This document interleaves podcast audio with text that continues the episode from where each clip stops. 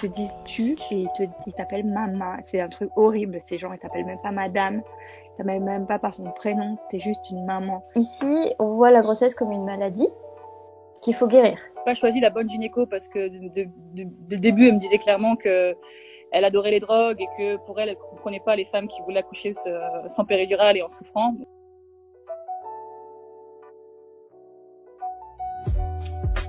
Vous écoutez le quatrième trimestre, saison 2, un podcast dédié à la période du postpartum, imaginé, présenté et réalisé par Sophie Baconin.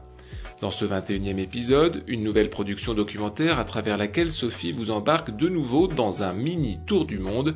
L'épisode 17 vous avez déjà transporté au Canada, aux Pays-Bas et en Nouvelle-Zélande. Cette fois-ci, vos oreilles vont voyager en Italie, Corée du Sud et Philippines avec les récits d'Aurélie, Laure et Marie. Très bonne écoute.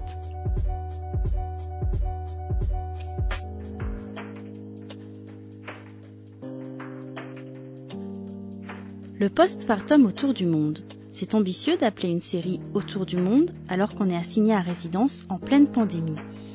J'aurais aimé pouvoir me balader réellement dans chacun de ces pays pour vous montrer la réalité au plus près de ce que propose, ou non d'ailleurs, le reste du monde en termes de maternité mais aussi de suivi postpartum. Pour l'heure, nous allons écouter les témoignages d'Aurélie en Italie, Laure en Corée du Sud et Marie aux Philippines. Ce sont trois témoignages personnels qui n'ont pas de valeur absolue, mais qui permettent de croiser les expériences et les regards sur cette période si particulière qui suit l'accouchement, le quatrième trimestre. Moi, je suis devenue maman dans le pays des mamme italiane. Euh, c'est un petit peu euh, l'archétype de la maman. Euh, la maman italienne est connue dans le monde entier. On y fait des films, on fait des publicités. Euh, voilà, c'est ce personnage euh, un peu euh, mythologique, hyper attachant, un petit peu, comment dire, qui vit pour ses enfants, qui leur fait la pasta, qui leur met des, des trucs dans la valise quand ils s'en vont le week-end. Euh, parce qu'elle a toujours peur qu'il manque, euh, il manque de trucs à manger, qui appelle tous les jours, euh, qui est jalouse de sa belle-fille. Enfin voilà, c'est un petit peu ce personnage euh, dont les Italiens euh, rient, mais quand même euh, il y a un petit fond de comment dire un petit fond de vérité, c'est-à-dire qu'ils s'attendent quand même à ce qu'une maman, une maman soit un petit peu comme ça, hein, soit protectrice, un peu louve, un petit peu très très maman quoi. Aurélie est originaire d'Aix-en-Provence et s'est installée en Italie après ses études de commerce il y a 14 ans. Elle vit désormais dans le Piémont, au nord d'où est originaire son mari. Ensemble, ils ont deux enfants, un petit garçon de 5 ans et une fille de 6 mois. Et en devenant maman, Aurélie s'est rendue compte qu'elle ne correspondait pas au modèle attendu en Italie. J'imagine que c'est un petit peu aidé aussi par le fait que bah il y a le il y a un personnage euh, très connu euh, qui est maman et qui est aussi là aussi un symbole de maternité, c'est la Vierge Marie qui est quand même assez présente ici aussi.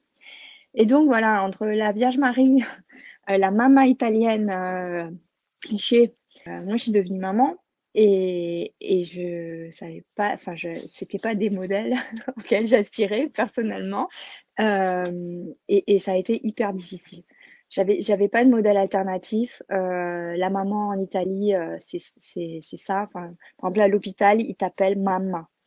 Maman, euh, tu veux manger, ils te donnent du, ils te disent tu et ils te ils t'appellent maman. C'est un truc horrible. Ces gens ils t'appellent même pas madame, ils t'appellent même pas par son prénom. T'es juste une maman. Et euh, j'ai trouvé ça hyper difficile. Je sais de qui tu parles? Deuxième destination, la Corée du Sud. Laure est la maman d'un petit garçon né en septembre 2020 à Séoul.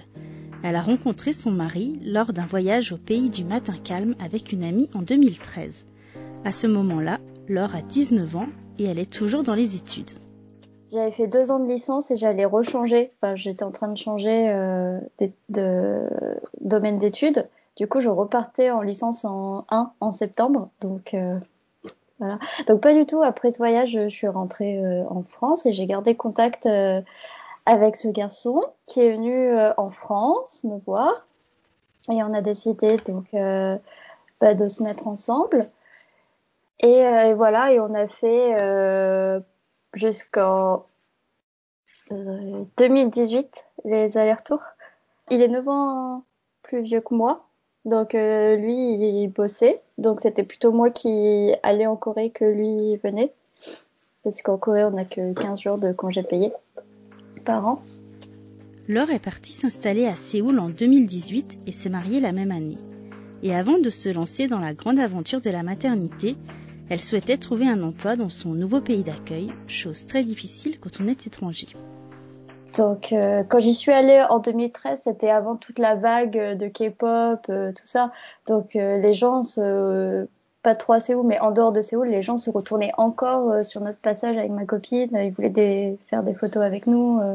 Enfin, c'était encore très nouveau de voir des étrangers en dehors de Séoul. Alors maintenant, maintenant il y en a beaucoup plus, donc on en croise beaucoup plus un peu partout. Mais, euh, mais c'est assez récent en fait. Les Coréens se marient avec des étrangères, mais d'Asie du Sud-Est, dans les campagnes, parce qu'il n'y euh, a pas assez de... c'est un peu bizarre, il y a une politique en fait gouvernementale parce qu'ils ne trouvent pas à se marier, euh, les agriculteurs, euh, les, les, les, les, artisans qui habitent dans les campagnes. Donc du coup, ils font venir des épouses de Philippines, de Vietnam, de Thaïlande. C'est un peu particulier, mais dire des mariages euh, du coup pas arrangés euh, avec des étrangères, c'est encore assez rare. L'inverse est plus courant, c'est-à-dire une coréenne avec un avec un occidental, euh, c'est plus courant que l'inverse. Troisième destination, les Philippines. Après une première expatriation en Éthiopie, Marie et son mari ont posé leurs valises à Manille aux Philippines. Marie est la maman de deux petits garçons nés en mars 2019 et en décembre 2020. Et si le couple avait un projet de bébé, il est arrivé plus tôt que prévu. On avait un projet de bébé, mais pas, pas aussitôt, parce que moi, je suis tombée enceinte euh, au bout d'un mois avec mon nouveau, travail. Donc, c'était euh, un peu stressant de l'annoncer à, mon travail, mais finalement, c'était une super surprise. Et, euh, et ouais, on pensait bien qu'on aurait ce, bébé sans doute à l'étranger parce qu'on a on, planifie d'y rester encore un moment. Quoi. Je débarquais, donc c'était un peu déjà l'annonce de la grossesse surprise et ensuite voilà comment comment comment ça se passe. Donc heureusement j'ai des, amis là-bas qui ont qui ont été suivis ou qui ont accouché, donc j'ai eu pas mal de conseils avec d'autres amis expatriés euh, sur place. Marie est expatriée et son vécu de future et jeune maman a été différent de l'expérience de maman philippine. Aussi, elle m'a conseillé de regarder le documentaire La fabrique à bébés de Ramona Estias, tourné dans la plus grande maternité des Philippines à Manille, où près d'une soixantaine de bébés naissent chaque jour. Sans vouloir vous spoiler, si vous regardez le documentaire, vous verrez que les jeunes mamans font toute chambre commune dans une immense pièce dans laquelle les pères n'ont pas accès. Le documentaire interroge le problème de santé publique, mais aussi d'accès à la contraception dans un pays composé de 86% de catholiques des images et une réalité poignante différente de ce qu'a pu vivre Marie en tant qu'expatriée qui se rend compte de son privilège. Euh, ce reportage, euh, je l'ai regardé avant, en étant enceinte, donc avant d'accoucher, et il m'a vraiment, vraiment, vraiment marqué en fait, parce que c'est une réalité des Philippines que je connaissais pas, que j'ai, pas, j'ai pas côtoyé, jamais côtoyé.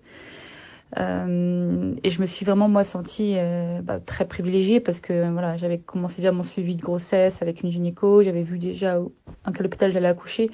Et ça bon ça rien à voir avec avec le reportage bien entendu. Euh, donc je me suis vraiment sentie voilà privilégiée. Et j'ai bien vu qu'il y avait vraiment ben, un fossé énorme entre entre ceux qui n'ont pas d'argent et ceux qui ont un peu ceux qui ont de l'argent pour pour pour accoucher quoi c'est, ça fait, ça, fait un peu mal quoi de, à voir. Vivre sa grossesse et accoucher à l'étranger peut être source de stress et apporter son lot de surprises. Laure, à Séoul, s'était hyper renseignée afin de ne pas être prise au dépourvu. Je connaissais personne et, euh, et du coup, ça me, enfin, j'avais, j'avais, j'avais très envie de savoir en fait. D'ailleurs, même avant, euh, on a toujours parlé qu'on voulait des enfants et tout ça.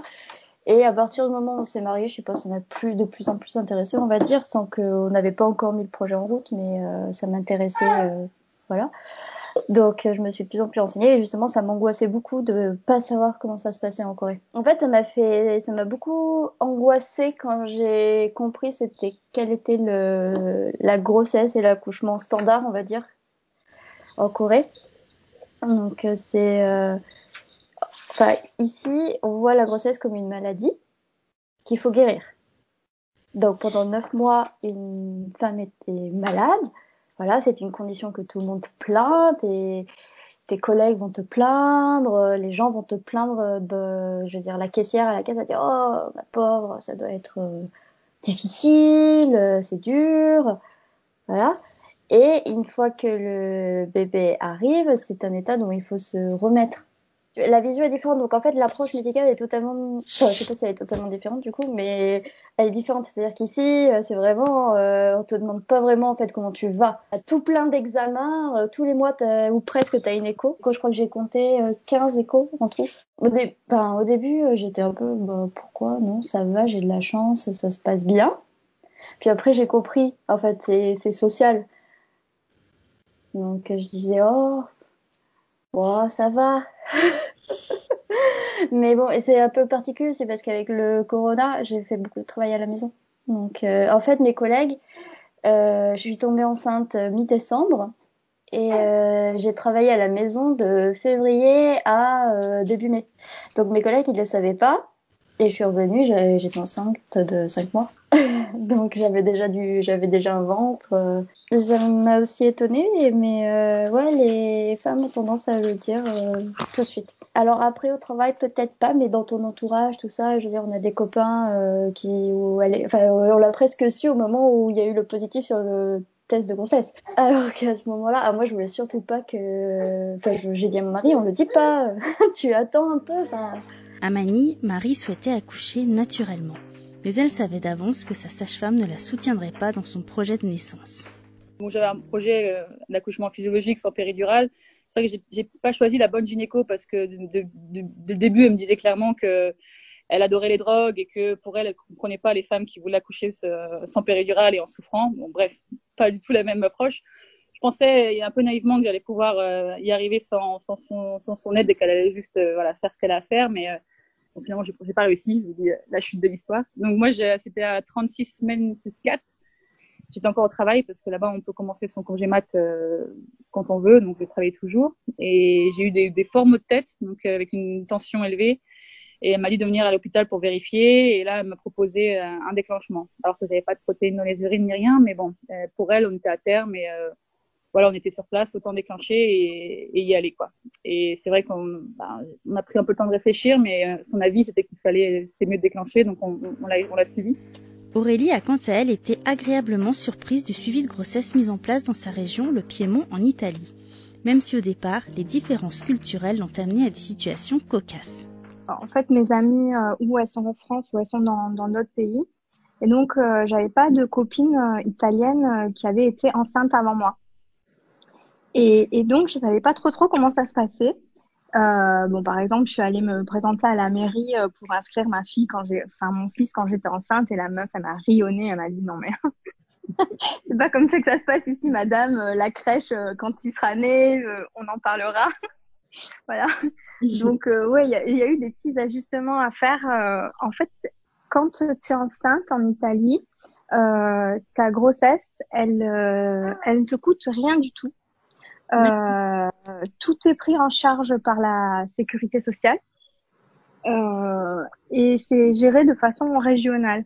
Donc en fait, euh, par exemple dans le Piémont, euh, il te donne un, il te donne un, il te propose un petit agenda de grossesse où euh, il y a déjà toutes les toutes les feuilles d'ordonnance pour tous les examens que tu dois faire jusqu'à ta, ah c'est génial, jusqu'à ta l'accouchement. Et en fait, euh, grâce à ça, euh, tu, tu peux tu peux te rendre dans le dans l'hôpital où tu as choisi d'accoucher et euh, tu es prise en charge à 100%. Ça te coûte rien du tout d'être suivi. C'est hyper bien organisé. Alors c'est vrai que c'est au niveau régional, donc en fait ça c'est le Piémont qui a mis ça en place. Et je sais que par exemple cet agenda de grossesse, ils en parlent comme d'une euh, d'une excellence, d'une super bonne idée parce que du coup, euh, tu peux bien te prendre en charge. Euh, c'est un peu plus active en fait au niveau de comment dire du suivi de ta grossesse. Tu peux, tu sais ce que tu dois faire, à quel moment. et en fait, ils essaient maintenant de le mettre en place dans d'autres régions. En Italie, la grande tendance est à l'accouchement physiologique, ce que souhaitait Aurélie. Néanmoins, cette réalité révèle davantage des failles du système de santé que de réelles envies. Mais au moins, les futures mères sont bien préparées à gérer la douleur. Je crois qu'en Italie, euh, on est à, je crois, 30%, si je veux pas dire une bêtise, hein, 30% d'accouchements physiologiques qui ont été faits avec euh, l'anesthésie péridurale par rapport à la France. Il y a une, une raison qui est quand même, euh, bon, une raison euh, aussi, disons, de santé, euh, comment dire, de budget et de, et de disponibilité des, des, des, anesthésistes dans tous les hôpitaux. Donc, c'est pas seulement parce que les femmes, elles ont choisi, elles ont été accompagnées pour pouvoir accoucher dans des bonnes conditions. C'est aussi parce que euh, pas toutes les femmes qui voudraient une anesthésie péridurale peuvent l'avoir parce qu'il n'y a pas d'anesthésiste 24 heures sur 24 dans leur hôpital, ou alors ils sont pas formés, ou alors euh, ça coûte trop cher, donc ils le font pas. Enfin, il y a différentes raisons. Mais c'est vrai que dans la préparation, on te prépare, on te coach. Notre sage-femme, elle a été géniale, elle nous a vachement bien coaché sur la, sur euh, sur toutes les techniques de respiration, de yoga, de de, de mouvement, euh, pour pouvoir, euh, disons, euh, si on le choisissait, de d'accoucher euh, sans anesthésie. Et ça, je trouve que c'est vraiment cool euh, parce que c'est, enfin, je sais pas. Euh, moi, j'ai accouché deux fois sans péridurale. C'était mon choix et par contre, moi, j'ai fait toute la procédure pour rencontrer le l'anesthésiste. J'ai fait tous les examens pour éventuellement, si j'en avais eu besoin, demander s'il vous plaît. Mais je suis contente parce que j'ai pas eu à le à le faire parce que bon, ils sont les accouchements ont été rapides. Mais, euh, mais je trouve que c'est cette, cette approche, elle est. Euh, bah, J'aime bien cette approche, un peu plus naturelle peut-être, tu vois. À l'inverse, l'accouchement en Corée du Sud est très médicalisé. Mais Laure avait envie d'avoir le contrôle sur son corps. En fait, c'est très médicalisé, donc on te, en fait, le patient est et infantilisé. Enfin, on te demande pas vraiment ton avis. Hein. En Corée, euh, on te demande de accoucher. Euh, enfin, on te fait une péridurale bien dosée et on demande aux femmes de surtout pas faire de bruit. Euh, t'es sur, enfin voilà, t'es sur le dos. L'épisiotomie est quasi systématique. Et, euh, et voilà, et c'est les docteurs qui font le choix, et toi, tu, tu es en fait t'es spectatrice, t'es pas vraiment actrice de ton accouchement. Il euh, y a beaucoup de médecins qui veulent pas du mari d'ailleurs dans la salle, qui trouvent que le mari n'a rien à faire là, donc euh, oust. Il faudrait surtout pas que ça les choque, les pauvres. Et, euh, et le bébé, tu lui fais un bisou, une photo, et après il l'envoie en nurserie et tu le revois euh, qu'à ta sortie trois jours plus tard. donc moi, ça me, en, fait, ça me terrorisait. J'avais très peur de ça, de entre la barrière linguistique quand même, la barrière culturelle. non mais moi je veux être actrice de mon enfin je veux je veux contrôler mon propre corps en fait. Je veux pas que quelqu'un d'autre prenne le contrôle de mon corps. Et du coup ça m'a très rapidement je me suis dit en fait je veux un accouchement sans péridurale sans rien. Retour aux Philippines. Marie rêvait d'un accouchement physiologique. Sa sage-femme lui conseille d'être déclenchée à cause de maux de tête et de fièvre. Le travail commence et va durer très longtemps ça a duré 24 heures, ça marchait toujours pas, le col bougeait pas. Donc là, ce qu'elle m'a dit, c'est bon, bah ça marche pas, donc vous pouvez rentrer chez vous.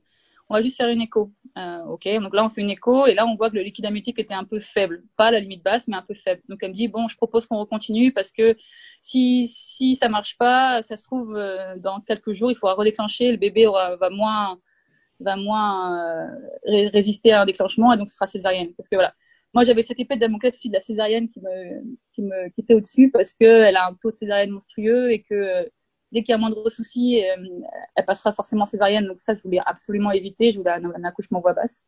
Donc j'avais un peu cette crainte là aussi. Donc elle m'a fait un peu peur en ce sens-là en me disant ce mot césarienne. Donc j'ai dit bon on continue. Et deux jours après j'ai enfin perdu les os. Et là ouais les contractions se sont vraiment intensifiées et j'ai pris la péridurale quoi. Et j'ai accouché le soir même quand il est né ils l'ont, ils l'ont mis 10 minutes. À... Non, ils l'ont mis sur moi, mais ils l'ont pris tout de suite pour l'aspirer. Euh, alors je sais pas si, si vraiment il y avait besoin de l'aspirer ou si c'est un geste qu'ils font euh, systématiquement là-bas comme on faisait en France il y a aussi il y a 10-15 ans. Euh, ils m'ont pas expliqué. Après ils m'ont remis 10 minutes au sein, mais ils l'ont repris pour le mettre sous une lampe chauffante tout nu à quelques mètres de moi en fait. Et ils l'ont laissé comme ça pendant deux heures sur cette lampe chauffante tout nu, alors qu'ils auraient juste pu le mettre sur, sur, sur mon ventre, sur ma peau, quoi, pour qu'il ait chaud. Je pouvais plus bouger, j'étais encore en péridurale et, euh, et tout le monde est parti. Mon mari est parti aussi parce qu'il devait euh, allait faire les papiers pour qu'on ait notre chambre, donc il n'a pas pu rester avec moi pendant ces deux premières heures. Donc c'était un peu bizarre quoi. Et euh, après coup, j'ai, rien dit, mais j'aurais, ouais, j'ai, regretté quoi. J'aurais dû leur dire, mais mettez-le, mettez mon bébé sur moi et, laissez-moi lui, faire sa connaissance quoi. La rencontre a été un peu, ratée, je trouve, ouais. euh, Après coup, sur le coup, j'ai rien dit parce qu'on est dans un état tellement, c'est tellement, voilà, euh, incroyable comme événement. Mais euh, après coup, j'aurais, ouais, j'aurais bien, bien voulu l'avoir sur moi pendant ces deux heures et je pense que ça n'a pas facilité l'allaitement non plus quoi. Aurélie, en Italie, a eu un accouchement rapide et sans péridurale, comme elle le souhaitait pour son premier enfant. Mais elle a regretté un peu la relation avec le personnel de la maternité. Bah, les accouchements se sont bien passés. Le, de, nouveau, enfin le deuxième mieux que le premier. En fait, le premier, il a été, euh, très rapide. C'était la nuit, c'était en janvier et euh, euh, la maternité était pleine. Et en fait, je suis arrivée au bout de, comment dire, j'ai commencé à avoir les contractions. Tu sais, j'avais l'app pour mesurer les contractions, pour savoir quand est-ce que j'allais devoir aller à l'hôpital parce qu'on était à environ une demi-heure de, de chez moi. Donc, il fallait qu'on qu'on prévoie aussi le, le trajet. Et, euh, et ça s'est passé assez rapidement. En fait, euh, j'ai fait le monitoring. Au bout de, au bout d'environ une heure, euh, enfin une demi-heure de monitoring, m'ont dit bon, bah, on va aller en salle d'accouchement. Enfin, avec mon petit sac, on allé là-bas, je me suis changée. Et là, j'ai commencé à, à avoir des contractions qui me faisaient mettre sur la pointe des pieds. Ça, moi, j'avais, c'était vraiment euh, des énormes vagues très, très fortes. Et là, j'ai dit à la sage-femme, vous croyez qu'on pourrait demander la péridurale Et elle m'a dit non, c'est trop tard parce que vous allez accoucher là maintenant. Donc je dis ah bon bah c'est bien. Alors je suis contente parce que euh, ça veut dire que c'est bientôt fini. Donc j'étais contente à la fin de de pas devoir euh, avoir une anesthésie. Et après ben en fait euh, ça c'est un petit peu euh, c'est- devenu c'est encore un peu flou pour moi. Mais en fait j'ai été allongée et en fait donc elle m'a dit comment ça poussait et je me rappelle je me rappellerai toujours cette sage-femme me dit vous n'avez pas très bien poussé là quand même. Et là, j'avais trop les boules parce que je me disais, mais merde, c'est mon accouchement, je pousse et tout, et tu me dis que j'ai pas bien poussé, je comprends pas, j'avais tout lu. Et j'avais du mal, en fait, j'étais, j'étais, euh, j'étais, euh, j'étais allongée. Et, et là, en fait, euh, bon, je te raconte, mais en fait, je me rappelle plus, c'est mon, c'est mon copain qui m'a dit, en fait, ils, ont fait venir un, pédiatre et un, un, un, un gynéco parce qu'en fait, ils ont dû me faire une épisiotomie, ils ont sorti mon enfant au, à la ventouse.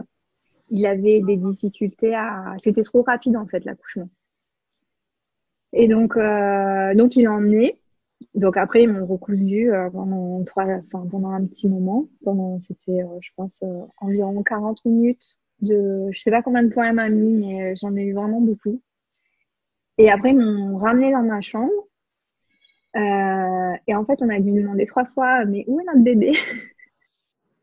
Parce qu'en fait, ils avaient, euh, bah, ils ne l'avaient pas emmené et je l'ai pas, je l'ai pas eu de suite, en fait. Donc ouais, ça s'est bien passé parce que euh, tout le monde euh, s'en est bien sorti, c'était allé rapidement, tout ça.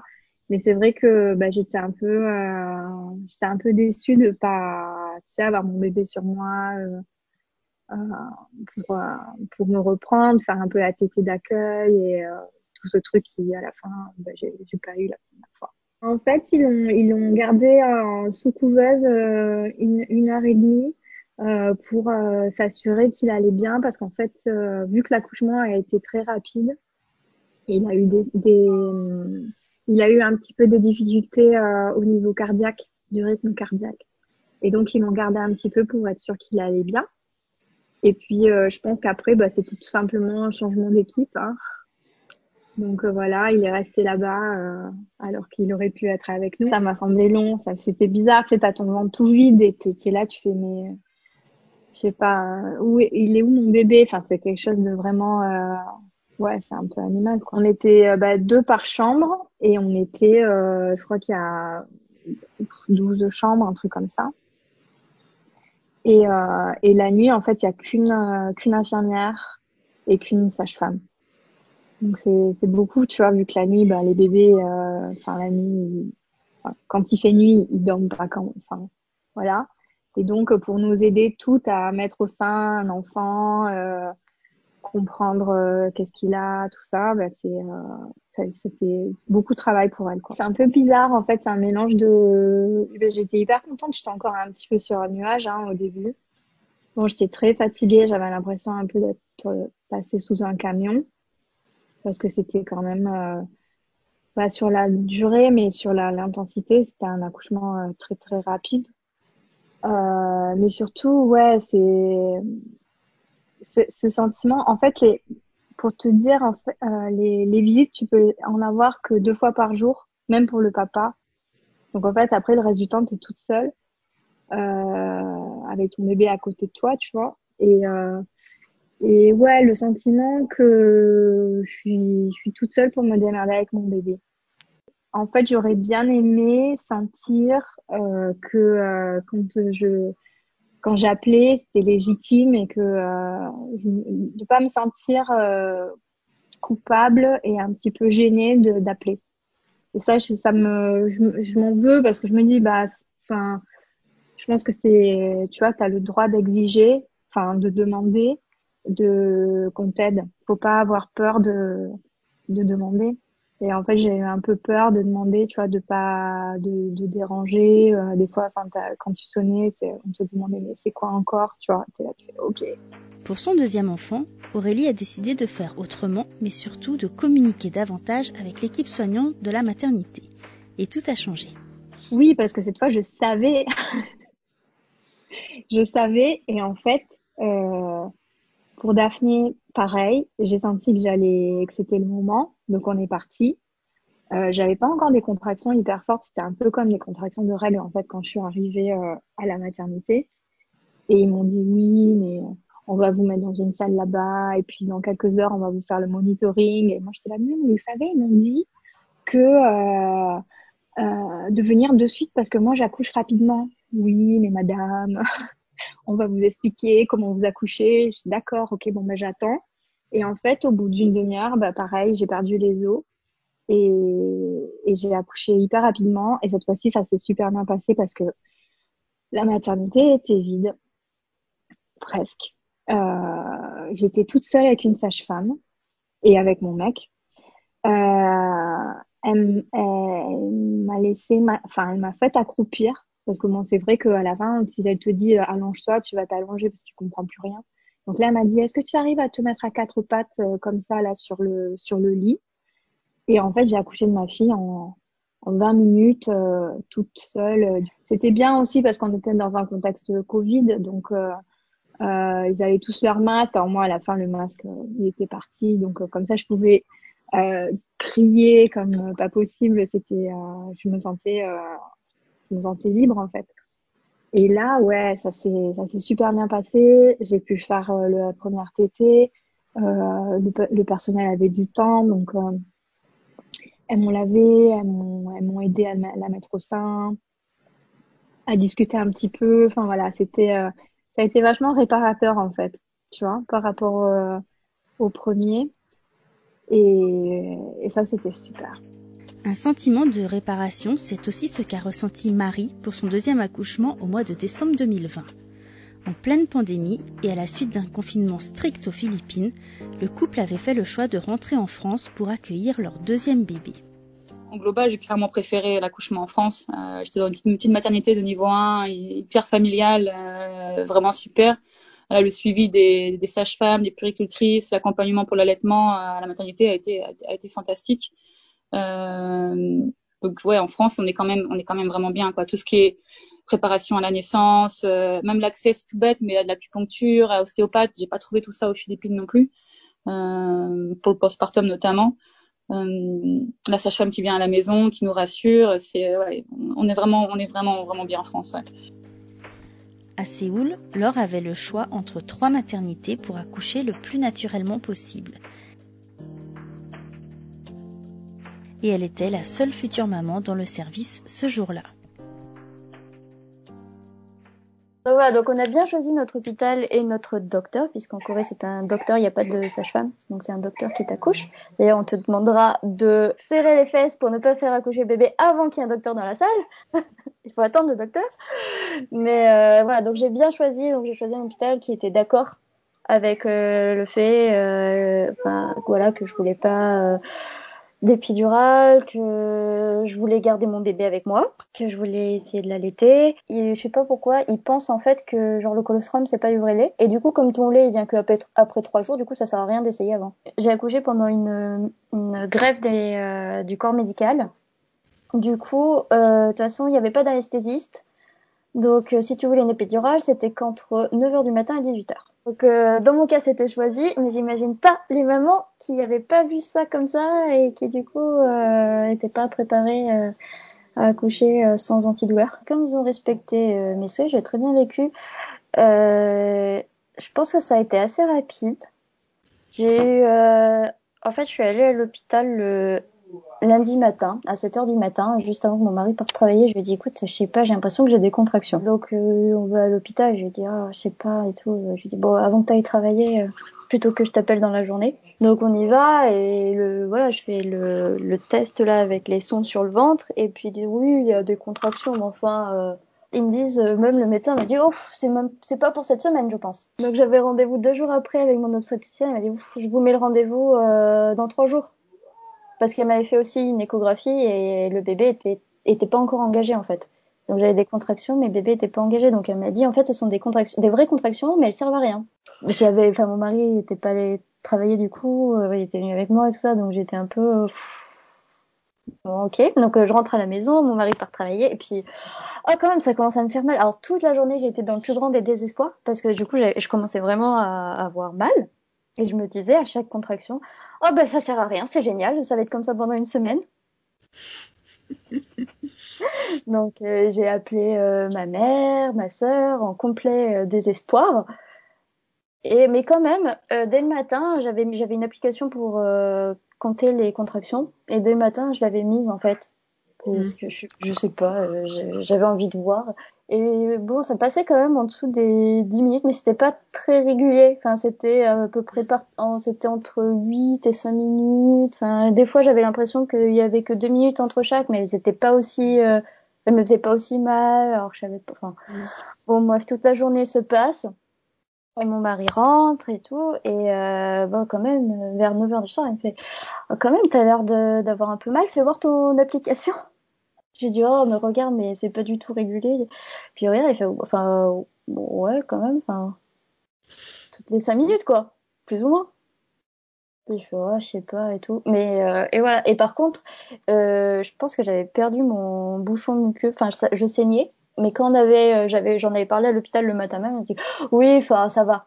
Tant que vous n'avez pas perdu les os, euh, c'est pas indicateur. Voilà, vers 22 heures, on m'a dit, bon, quand même, euh, j'appelle l'hôpital. Euh, voilà. Donc il leur dit euh, voilà, je sais pas, la, contraction a l'air d'être quand même à 5-4 minutes, euh, enfin il y a 4-5 minutes entre chaque, et elle saigne toujours, machin. Donc l'infirmière à ce moment-là dit bah, bah venez, de toute façon, vaut mieux vu qu'on est après terme, vaut mieux regarder. Donc euh, on y va, mais tellement, je pensais tellement que c'était encore un aller-retour pour rien qu'on a pris juste le sac d'accouchement, pas la valise de maternité. Euh. Donc on part en taxi. L'hôpital est quand même à 40 minutes de taxi. Donc euh, bon, voilà. Et euh, on arrive. Du coup, c'était la grève des médecins, donc j'avais même pas. il était 23 heures, c'était un interne, c'était même pas, il y avait même pas un docteur. En gros, mm. l'infirmière avait dit gentiment, on appellera le docteur si euh, c'est euh, une garde. Donc euh, l'interne était à checker le col, il était pas du tout euh, délicat, c'était très bien. Et il me dit bon, c'est à deux, trois semaines que j'étais à deux, donc voilà. Donc j'étais toujours dans mon désespoir, mais super, j'ai passé la journée à souffrir pour rien. Et du coup, il me dit bon bah restait encore un peu. Euh... Enfin, je sais pas, il était en train de, enfin, il parlait avec euh, l'infirmière, il est sorti. Et, euh, et là, je me suis mis accroupie sur le lit, je sais pas, j'avais mal et j'ai perdu les os. Donc là, la question s'est plus posée. En Corée, à partir du moment où tu perds les os, euh, tu restes. Et euh, du coup, euh, mon mari dit bon, ben, je vais chercher la valise parce que du coup, il fallait rentrer à la maison, il fallait nourrir le chat, il fallait, euh, fallait chercher la valise. Voilà. Et, euh, et l'infirmière lui dit oui, bah, euh, le bébé sera là euh, fin d'après-midi, quoi. Donc voilà, donc je, voilà, donc on me met dans la ma chambre privée, puis donc le le docteur qui prend sa garde arrive et me dit, ben il est où votre mari? Et bah, il est parti chercher la valise, il arrive. Et puis elle me dit, bon ben je vais vous examiner. Et elle dit, ah ouais, ben il faut l'appeler parce que vous êtes à neuf. On le sait, en France, il reste encore énormément à faire pour le postpartum. Mais comment cela se passe d'ailleurs? Qu'est-ce qui est mis en place? En Corée du Sud, les deux semaines qui suivent l'accouchement sont dédiées à la récupération de la maman. C'est ce que nous explique Laure à Séoul.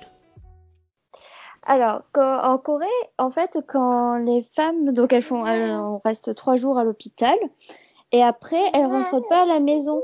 Elles vont dans un espèce d'hôtel euh, un peu particulier où il y a des infirmières, des aides euh, euh, péricultrices. Et euh, elles y restent en général 15 jours.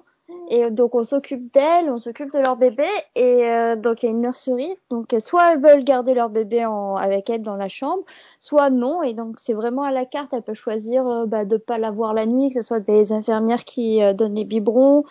Euh, elles peuvent. euh, Enfin c'est vraiment du. Elles choisissent il y a des, pas mal d'activités, euh, même pas forcément liées au bébé. Il va y avoir des activités DIY. il y a des massages pour les mamans. Enfin, ça dépend vraiment. En fait, il y a plein de, il y a plein de centres et donc du coup chaque, euh, c'est plus ou moins luxueux, on va dire. Et donc papa a des euh, des horaires de visite. Et, euh, et voilà, je, je crois qu'il y en a même où euh, la famille peut rester, c'est-à-dire papa et s'il y a d'autres enfants peuvent aussi rester. Et donc c'est vraiment ouais comme euh, comme à l'hôtel quoi. T'es nourri euh, et on s'occupe de ton bébé si t'as besoin. Et après une fois qu'elle retourne à la maison, c'est très très courant encore que euh, la mam du coup que la grand-mère, que la maman de la maman euh, vienne habiter chez le les jeunes parents euh, pour une durée indéterminée pour euh, pour aider en fait avec euh, avec le bébé. Elle vient entre euh, plusieurs mois à plusieurs années. Enfin au Corée, on habite encore en fait avec les grands-parents. C'est des familles multigénérationnelles. Alors si les grands-parents en général, enfin quand on habite avec les grands-parents, c'est que c'est les parents paternels, donc les beaux-parents pour euh, voilà. Mais sinon, ça se fait beaucoup que ça soit la maman de la jeune maman qui vienne euh, qui vienne habiter avec le couple. Moi, j'avais envie d'être chez moi tranquille, mais euh, avec mon mari, parce que les papas ils ont 15 jours de congé, enfin ils ont 10 jours. Ils ont deux semaines de congé euh, paternité. Mais, euh, mais par contre, je vois peut-être l'intérêt pour un numéro 2. mais sinon, les gouvernements, enfin, mais sinon, en fait, non, tu peux l'ajouter, euh, a mis en place une mesure où tu peux avoir une aide à la maison pendant 15 jours, gratuite. C'est pas quelqu'un qui a un diplôme particulier, mais elle vient t'aider. Euh, c'est une femme qui vient t'aider euh, avec bébé et qui s'occupe du ménage en relation avec le bébé. De son côté, Aurélie explique qu'en Italie, la rééducation du périnée n'existe pas. Un manque qui la désole, d'autant que les Italiennes semblent avoir lâché prise à ce sujet. Pas du tout. Pas du tout. Et ça, c'est un truc, moi, les, la, après mon premier accouchement, bon, c'est clair lâché- j'ai lâché l'affaire parce que euh, je me suis dit, enfin, j'étais fatiguée, tu sais, je, j'étais pas très très bien après mon premier enfant, euh, donc j'ai lâché l'affaire sur le périnée. Mais euh, en France, on dirait que tout est sur la rééducation du périnée. Genre, t'es enceinte, ah, t'as pensé à ton périnée. C'est vraiment le truc. euh, Et moi, depuis que, voilà, depuis que j'étais en, depuis que j'entendais les trucs de grossesse, c'était ah, le périnée, il faut faire attention à sa féminité, son périnée et tout. En Italie, pas du tout. C'est pas du tout. Ton, ton, ton gynéco ne t'en parle pas. Il te dit oui, bah tu peux faire un petit peu de yoga. Parce que c'est moi qui lui ai demandé. Je dis mais Béa, enfin ma, ma gynéco, mais Béa, qu'est-ce que je vais faire maintenant? C'est mon deuxième enfant quand même. Là, mon périnée, il va falloir faire. Voudrais être sûre que ça va. Mais non, tu fais un peu de pilates, un petit peu de yoga. Euh, tu vas voir, après ça va se remettre en place. Et ici, ils font des pubs euh, pour l'incontinence urinaire avec des filles de notre âge, quoi. Pour montrer que c'est un truc normal, tu vois. C'est normal qu'à 40 ans, euh, quand tu rigoles, tu, tu te fais pipi dessus, quoi. Alors que non. c'est horrible, mais c'est, mais ça, c'est, ça fait partie du tabou. Hein. La femme, euh, c'est plus une femme, quoi. C'est la mère. Euh, ah, je, je, suis désolée, je parais encore pas cliché. J'ai vraiment euh, les premiers jours, surtout postpartum, c'est vraiment vu comme euh, le le règne de la femme et de la maman et de la et de la grand-mère et de, de la belle-mère. Et aux Philippines, est-ce que le suivi postpartum est important? La réponse de Marie. Non, pas du tout. Donc euh, j'avais juste le rendez-vous des six semaines avec la gynéco, et pas avant. Et après, on n'a pas eu personne. Après, on, a on a trouvé, mais un peu trop tard, une une sage-femme australienne qui vivait pas dans notre quartier, qu'on nous a recommandé, qui est venue à la maison au bout d'un mois et demi. Et elle, aurait, j'aurais, eu plutôt, elle aurait pu m'aider pour l'allaitement, mais euh, malheureusement, là, on a, on a trouvé son contact que trop tard, quoi. Faut se débrouiller un peu euh, par soi-même. Selon un article de Courrier International paru le 7 janvier, la Corée du Sud est à présent le pays dont le taux de fécondité est le plus bas, à savoir 0,94 enfants par femme en 2019. Le nombre est aujourd'hui inférieur à celui des décès et la population est en recul de 21 000 individus en 2020. Le président a dévoilé un plan pour répondre à cette faible fécondité. Laure à Séoul explique. Ils essayent, mais alors c'est un échec euh, intersidéral. Ils dépensent des milliards euh, et des milliards et il n'y a pas de, enfin, la natalité continue à chuter. En fait, ils ont mis en place euh, euh, pas mal de systèmes, déjà une protection de l'emploi qui n'existait pas, c'est-à-dire que maintenant l'employeur n'a plus le droit de licencier une femme enceinte. Donc il y a ça, il y a un congé maternité de 12 semaines non négociable. Enfin, l'employeur peut pas te dire ah, bah tu reviens après euh, trois semaines. Non, ça c'est pas possible. Avec, en fait, c'est, en fait, c'est un peu comme en France, mais ça c'est assez récent en Corée. C'est-à-dire que t'es obligé d'avoir un certain nombre de semaines après l'accouchement, l'employeur est obligé de le garantir, euh, t'es payé à 100% de ton salaire pendant ces, ces 12 semaines. Euh, ils ont mis en place un congé parental de deux ans que l'entreprise n'a pas le droit de te refuser. Et ça, c'est un congé que tu peux, euh, bah, c'est pas forcément la maman, ça peut être le papa aussi. Et euh, tu peux le casser en deux. Si tu veux faire six mois, mettre juste après avoir eu ton bébé et après prendre six mois plus tard, tu as jusqu'aux sept ans de l'enfant pour, euh, pour finir en fait ce congé. Mm-hmm. Et après, tu peux avoir un an non rémunéré en plus, ou alors euh, pendant un an, tu as des horaires arrangés. Tu peux réduire tes horaires de travail de deux heures par jour pendant un an, en étant payé quand même 40 heures euh, pour aller chercher ton enfant à la crèche. Donc il y a ça, il y a as une aide financière pendant la grossesse, l'équivalent de 800 euros pour euh, aider aux frais médicaux.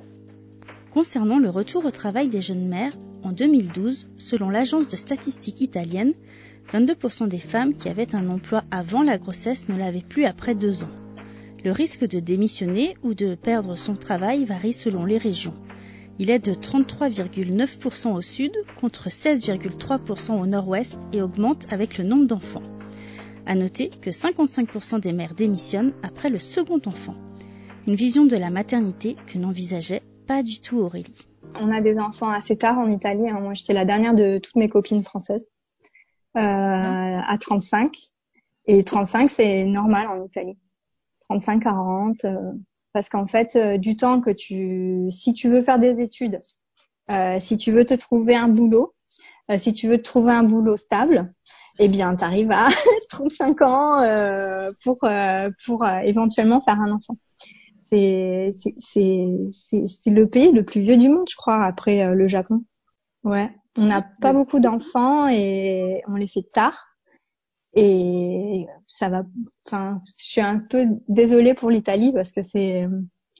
Enfin, ça va. Ça va pas aider beaucoup, je pense, de pas avoir, tu vois, tous les petits enfants qui courent partout. Euh, ici, ils aiment pas trop ça, tu vois. Il y a beaucoup de, de femmes qui arrêtent de travailler après leur enfant. Euh, enfin, peut-être parce qu'elles ont des contrats précaires, donc ils sont pas reconduits, ou alors c'est un choix de famille euh, pour euh, pour euh, ils préfèrent garder leurs enfants à, la maison. Euh, donc en fait, c'est un petit peu ce truc de la maman euh, mère au foyer, peut-être pas après le premier enfant, mais après le deuxième enfant. Et tout ça, c'est, j'ai trouvé ça hyper hyper lourd, assez traditionnel, et je m'y retrouvais pas du tout. Et donc devenir maman dans ce contexte, euh, en plus, j'étais, euh, j'étais plus en ville. je travaillais plus, donc j'avais travaillé dans le centre de Milan. J'étais dans ma petite ville dans le Piémont, euh, où bon, euh, ça va, on est dans le nord, euh, les, les, les mentalités sont quand même plus ouvertes, mais c'est quand même la, la, la campagne, hein, donc il n'y avait pas énormément de, je pas énormément de monde et donc pas énormément de de, de mamans. Et les mamans que je voyais, c'était souvent, voilà, travaillait pas, le matin, tu vas boire ton café avec ton, ton landau. C'était, c'était très difficile euh, pour moi qui était, qui, voilà, je m'attendais à être une maman plus euh, un peu, je sais pas moi, française ou à l'américaine, qui fait un peu tout, qui est là, qui va bosser, qui a son brushing parfait. Et voilà, et j'étais, j'étais en leggings, euh, aller euh, faire le tour du, du parc de la ville. J'étais, mais je me sentais, je me voyais de l'extérieur et j'en pouvais plus. J'étais là, je disais, mais c'est pas moi, c'est pas, ça peut pas être ça la maternité, c'est pas possible. Et j'ai mis, mis longtemps, en fait, à, à comprendre que bah il y avait euh, autre chose, il y avait des voix, il n'y avait pas encore toutes les voix qu'il y a maintenant. Donc ton podcast, euh, les différents podcasts et les différents comptes sur la maternité. Donc j'avais pas beaucoup de références. Et je me rappelle que par exemple un jour, euh, ma maman avait, euh, elle sentait que ça allait pas bien parce qu'elle elle était partie, mon fils avait trois semaines. Et un jour elle me dit ah, parce qu'elle sait que je, elle peut pas me prendre frontale parce que là j'aurais pété un plomb parce que je me serais sentie inadéquate et et pas du tout, euh, pas du tout, euh, que j'assurais pas du tout.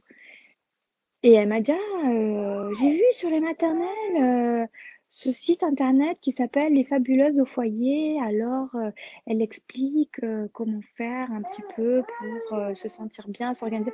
Elle m'a pris avec des pincettes, je me rappelle. Elle a fait trois tours de, de pâté de maison pour essayer de m'expliquer, de, de m'encourager à aller voir un petit peu ce site où, où, voilà, j'avais trouvé un, un, petit peu du réconfort, des ressources, euh, de comprendre que c'était normal, que c'était pas facile de devenir euh, maman, euh, qu'il y avait plein de modèles différents et que euh, et que j'étais pas obligée de euh, me couler dans le moule de la maman euh, qui fait la pasta fraîche pour ses enfants tous les jours quoi. Et ça, ça, ça a été, ça a été important pour moi. Marie, quant à elle, travaille en tant qu'ingénieure dans une entreprise internationale à Manille. Pour elle, qui est tombée enceinte un mois après son arrivée, son congé maternité n'a pas du tout été mal perçu par sa responsable. J'ai lu récemment que le, au niveau la loi a changé, que maintenant c'est deux ou trois mois pour les femmes, alors qu'avant c'était juste euh, c'était pas payé en fait, euh, ou quelques jours, quelques semaines. Euh, moi c'est particulier, je suis dans une entreprise internationale, donc on a on a nos propres règles. Et pour moi, on a, c'était 12 semaines quand j'ai payé euh, récemment. Et là, au 1er janvier, ils ont étendu à 26 semaines de congé, de congé maternité payé. Ça fait six mois, donc c'est, c'est assez fantastique. Ça a été, je pense, globalement bien pris aussi parce que dans, dans ce genre d'entreprise, ils ont besoin d'avoir beaucoup de femmes, euh, de, de recruter des femmes. Donc, euh, ils savent que recrutant des femmes de 30 ans, il y a, il y a ce risque de, d'avoir des enfants. Non, non, ça a été, ça a été bien pris. Et pour le deuxième, j'avais beaucoup moins peur. Et quand je vois tous mes collègues philippines, j'en ai une qui a cinq enfants et une deuxième qui a eu un enfant à 40, un troisième enfant à 40 ans. Euh, donc voilà, toutes mes collègues ont, voilà, ils adorent les enfants. C'est, euh, c'est, c'est, c'était vraiment bien, bien pris, ouais. Comme disait ma chef, c'est que voilà, c'est une coupure. Là, c'était trois mois pour le premier, là j'aurai six mois pour le deuxième, mais sur une carrière à long terme, ça, ça se verra plus quoi. Hmm. Un rapport au travail très différent en Corée du Sud, comme le raconte Laure. C'est très stressant si t'es une femme que tu veux une carrière. Euh ben, il faut pas avoir d'enfants, quoi. Les places sont chères, les exigences, on pardonne pas aux femmes, euh, en fait. Donc c'est des milieux encore très masculins, les milieux professionnels. Du coup, euh, on ne pardonne pas de partir pour avoir un enfant. Euh, il y, a, y, a, beaucoup encore de sexisme. Récemment, ça a fait le tour du monde. Là, en janvier, le gouvernement de Séoul a mis sur leur page que un article que, pour les femmes, euh, comment rester sexy en postpartum. Euh.